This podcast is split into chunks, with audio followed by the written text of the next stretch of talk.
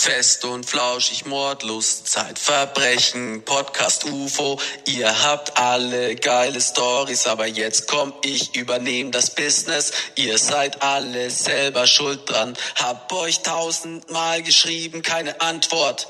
Nicht einmal nein Danke. Und deshalb rede ich jetzt mit mir selbst über Hip-Hop und Drogen. Geschlagen werden und allein sein. Über Hilflosigkeit, den Weg in die Scheiße und zurück in die Freiheit. Das SEK ist bei mir einmarschiert und ich muss euch sagen, ich war nicht da. I am talking. Warum sagst du mir nicht vorher, Bruder, dann hätte ich es auch eingerichtet. Yeah.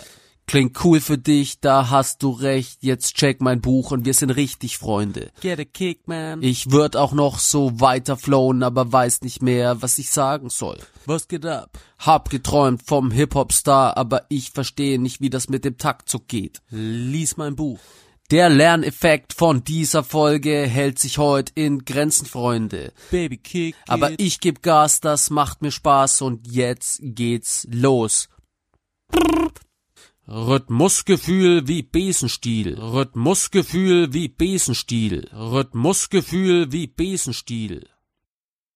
Für alle, die sich immer schon gefragt haben, wie es dieser verrückte Drogenspasti geschafft hat, zwei Bücher zu schreiben, ein Hörbuch einzulesen, einen Podcast aufzunehmen, Klammer auf, du hörst ihn gerade, Klammer zu, aus seinem Leben ein Bühnenprogramm zu machen und ein eigenes Suchtprinzip zu entwickeln, der sollte unbedingt dranbleiben. Diese Folge wird Ihnen präsentiert von mir. Bevor wir eine Folge raushauen, müssen wir natürlich intensiv prüfen, ob ein Mehrwert geboten wird oder ob das, was ich sage und vor allem wie ich es sage, nicht vielleicht sogar irgendwie einen Schaden anrichtet. Früher habe ich auch schon immer von wir gesprochen, obwohl ich immer alleine gewesen bin. Wir klingt aber halt einfach viel seriöser und cooler, wenn ich sage, wir planen demnächst zu expandieren, dann denkt sich jeder, krass. In Wirklichkeit habe ich aber einfach überlegt, ob ich mir jetzt einen neuen Bleistift oder einen neuen Block kaufen soll. Das Team Dominic besteht aber mittlerweile aus zwei Personen. Also einmal aus mir und meinem Fettankel Rainer aka der Rheinman. Und der Onkel übernimmt so die ganze Organisation in schweißtreibender Sklavenarbeit und mittlerweile Akkordarbeit muss er da die Terminkalender füllen. An dieser Stelle einfach mal ein herzliches Dankeschön. Er ist eine sehr, sehr große Hilfe. Oder wenn du jetzt auch zuhörst und du musst ja zuhören, weil du dir die ganze Scheiße vorher mal reinziehen musst. Vielen Dank, dass du das machst. Auch wenn du Podcast nicht so verstehst oder nicht so der Fan davon bist. Vielen, vielen Dank. So, der Geduldsfaden vom Onkel ist jetzt wahrscheinlich schon wieder richtig gespannt. Oh, da ist er auch schon gerissen. Deswegen starten wir jetzt mit der heutigen Folge. Also, mittlerweile gibt es ein Team. Ich und der Onkel. Komme was da wolle, wir marschieren da durch. Früher hatte ich das aber nicht. Also wo ich angefangen habe, das Buch zu schreiben, saß ich 2012 in einer Assi-Bude. Die erste Idee zum Schreiben hatte ich in Lörrach. Also ich bin ja dahin gezogen, um einfach einen Job zu bekommen, um einfach, ja, resozialisiert zu werden, um halt einfach der Obdachlosigkeit in Nürnberg zu entgehen. Bin ich dahin gezogen in eine WG mit einem Freund. So, und ich bin da nicht einfach so hingezogen, sondern ich hatte wirklich fünf feste mündliche Jobzusagen.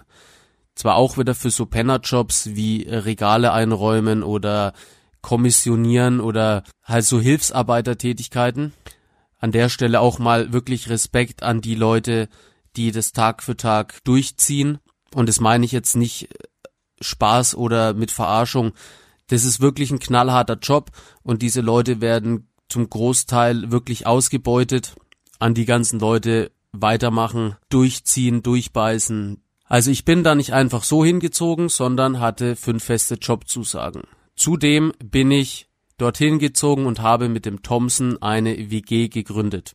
Vor Ort habe ich ja dann nur noch Absagen kassiert und habe dann ganz schnell richtig heftig wieder das Saufen angefangen und lag dann drei Wochen später in meinem eigenen Erbrochenen und habe da rumgewischt. Ich lag in einem kahlen Zimmer auf einer Luftmatratze, die nicht mal aufgepumpt war und hab im Sekundentakt einfach und hab im Sekundentakt einfach gekotzt.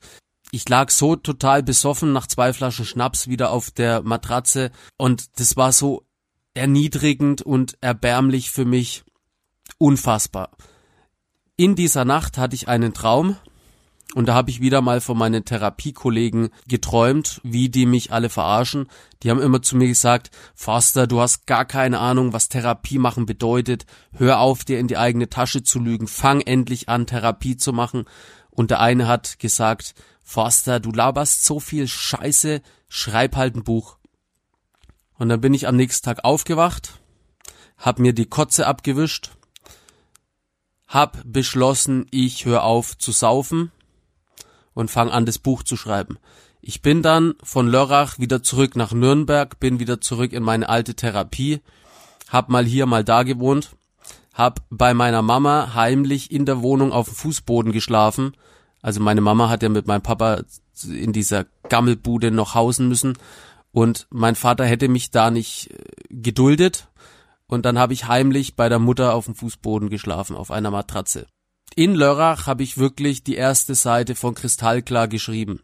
Bis das Buch dann erschienen ist, hat ungefähr drei Jahre gedauert, vier Jahre gedauert. Und in diesen vier Jahren habe ich das Buch unzählige Male verworfen. Ich habe immer wieder dran geschrieben, mir während des Schreibens gedacht, du bist ein richtig geiler Superstar-Autor. Dann habe ich es am nächsten Tag durchgelesen und mir einfach nur gedacht, was ist das für eine erbärmliche Scheiße. Und ich habe aber immer weitergemacht. Der Großteil meiner Motivation bestand wahrscheinlich darin, dass mir die ganzen Leute gesagt haben, ich kann das nicht. Weil ab dem Tag, wo ich beschlossen habe, das Buch zu schreiben, und ich habe nur beschlossen gehabt, es zu schreiben, hatte vielleicht 10, 20 Seiten, war ich ja gedanklich schon wieder vom Junkie zum Buchautor, der Millionenbestseller von Dominic Forster. So habe ich die Schlagzeilen schon wieder Leuten hören. Und das habe ich natürlich allen erzählt. So, ey, pass mal auf, ich schreibe jetzt ein Buch über mein Leben. Und absolut jeder hat mich ausgelacht absolut jeder ist in schallendes Gelächter ausgebrochen. Dann war zeitlang Verwirrtheit und jeder hat einfach abgewunken. Jeder hat gesagt, ah, hör da auf! Aber genau das Lachen von den ganzen Leuten, genau diese Aussagen, du schaffst es nicht, du wirst maximal Hilfsarbeiter, ich sehe deinen, deine Zukunft eher so im Regale aufräumen auf dem fünften Arbeitsmarkt. Hahaha, wie lustig, ihr Arschlöcher ein Euro Job, so, das, das ist doch was für dich. Das haben mir die Leute gesagt.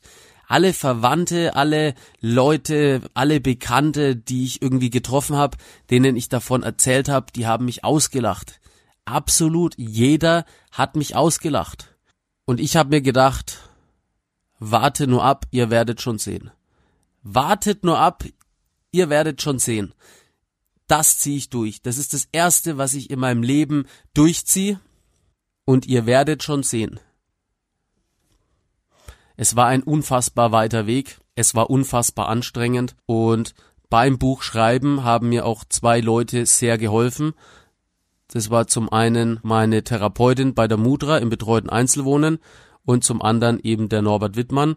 Der hat mich da einfach auch immer wieder bestärkt, weiterzumachen in der ersten Folge, die jetzt hier im Podcast erschienen ist, sage ich ja, dass ich ihn nonstop mit meinem Buch vollgelabert habe und er nicht sagen konnte, Forster halt jetzt einfach die Fresse. Aber der Herr Wittmann hat mir sehr, sehr geholfen.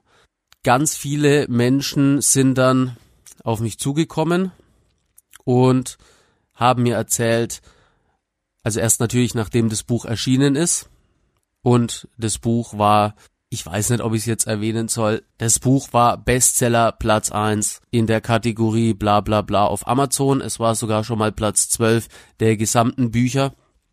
Lirum Larum vom Buchverkauf kann man nicht leben, unmöglich. In fünf Jahren habe ich weniger verdient als Hartz IV. Das ist wieder der Real Talk. Dennoch hat sich das Buch bis heute 25.000 Mal verkauft und da bin ich schon stolz drauf. Aber das Buch ist nicht das, worauf es ankommt. Also ich dachte, ich schreibe dieses Buch und dann werde ich gefeiert, dann habe ich mein Ziel erreicht, dann war es das, dann muss ich nie wieder arbeiten, dann bin ich reich, bla. Das ist es nicht. Meine absolute Leidenschaft und Berufung besteht darin, in die Schulklassen zu gehen. Weil als ich das Buch immer wieder neu geschrieben habe, dachte ich, Schreiben ist mein Ding. Schreiben ist meine Berufung. Aber Schreiben ist nicht meine Berufung. Es war nur eine Stufe zu dem, was ich gerne tue. Sprechen, Auftritte, Speaker sein, das ist mein Ding. Schreiben kann ich nur jedem empfehlen, weil es wirklich so ist, dass man sich die ganze Scheiße auch von der Seele schreiben kann. Man kann das Schreiben wirklich als Therapie benutzen. Mir persönlich hat am Schreiben immer extrem gefallen, dass da keiner reinlabert. Da sitzt einfach ich, es gibt nur mich und meine Gedanken und mir labert keiner rein, das ist schlecht, Satzstellung, irgendwas.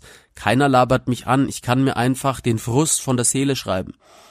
Der Podcast jetzt hier, der gefällt mir deshalb so gut, weil ich hier in meinem Studio sitze, in meinem kleinen äh, Kapuff-Studio, bestehend aus einem Laptop, einem Schallschutz und einem Mikrofon.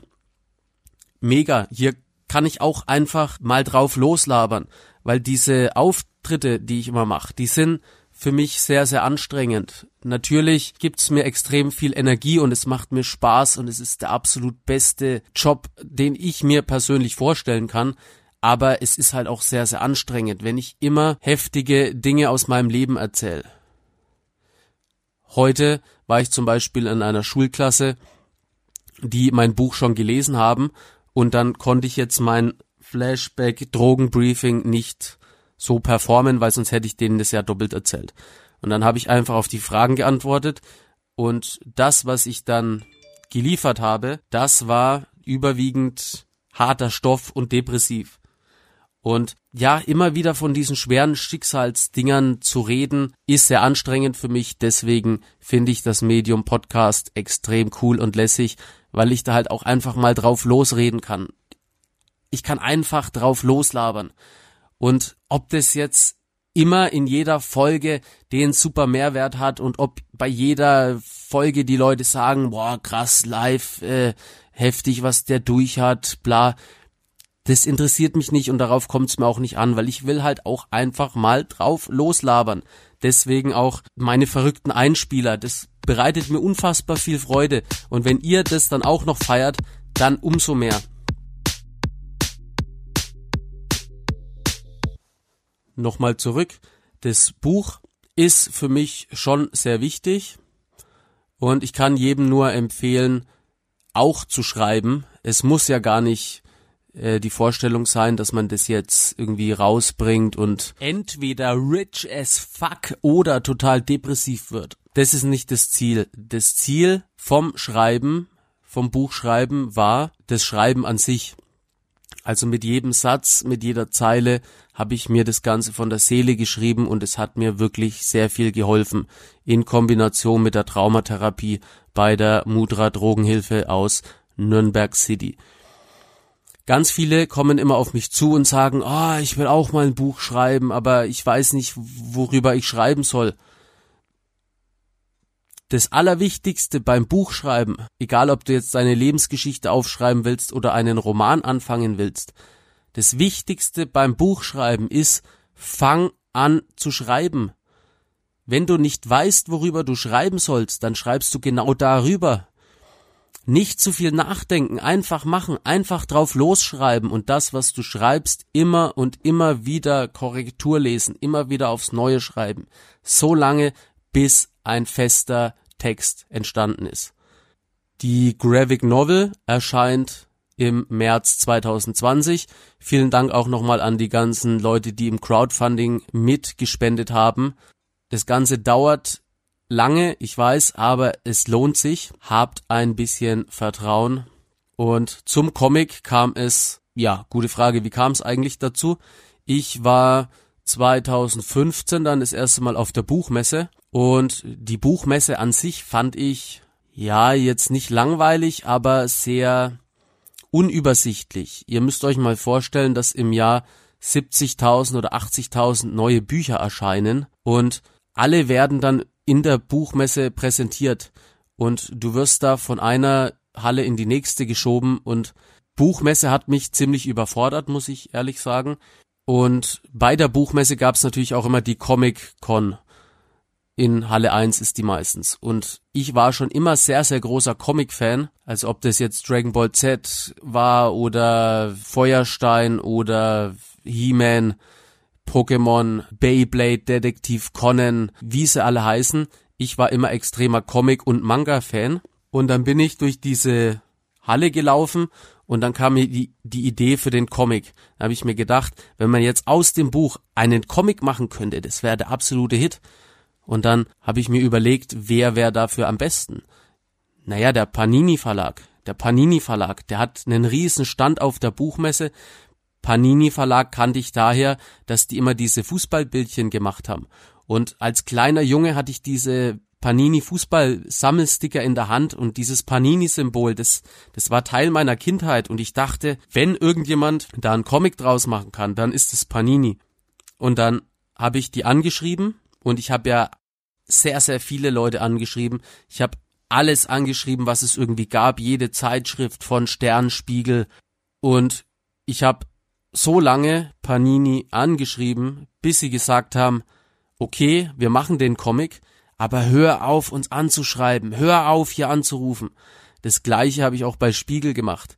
So lange immer wieder eine E-Mail hingeschrieben, bis sie gesagt haben, hör auf, hör auf, wir machen den Beitrag, aber hör auf, hier anzurufen. Und ich war so motiviert, den Comic mit denen zu machen, dass ich auch vor dem Gebäude in Stuttgart von, vor Panini gezeltet hätte. Ich hätte mich da drei Tage hingesetzt und hätte gezeltet aber das war überhaupt nicht nötig, weil Panini mich eingeladen hat und die haben geschrieben, ja, komm halt mal vorbei, dann reden wir darüber. Und ich dachte, wow, jetzt geht's richtig ab. Die schlagen mir wahrscheinlich einen Millionendeal vor und Panini Comics, zack, bum, bang. Ja, Millionendeal war es jetzt nicht, aber sie haben mir die Chance gegeben auf den Comic. Ein Comic ist aber sehr, sehr aufwendig und ähm, ich kann jetzt nicht so übermäßig gut zeichnen.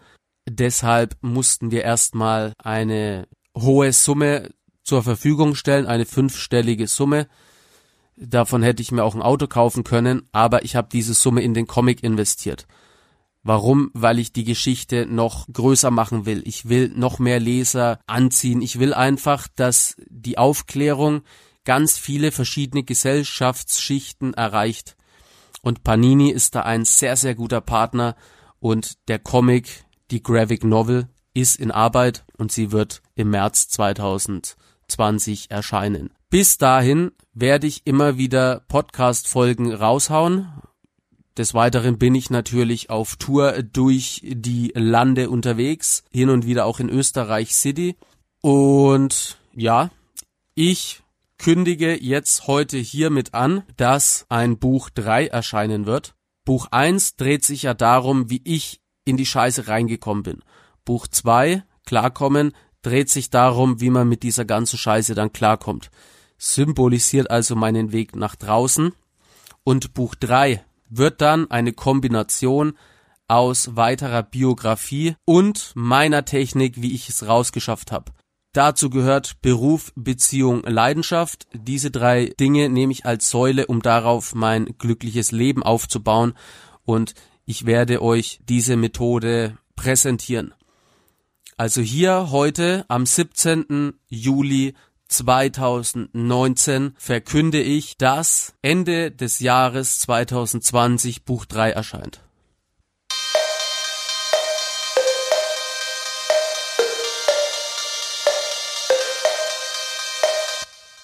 Ja, liebe Freunde, diese Folge ist auch schon wieder vorbei. Kaum zu glauben, als hätte jemand an der Uhr gedreht. Die Folge ist durchgerauscht wie ein D-Zug, ist durch und wir das Team Dominik hoffen natürlich, dass es euch gefallen hat, dass ihr nächste Woche wieder einschaltet, wenn es heißt Get a Kick with Dominik.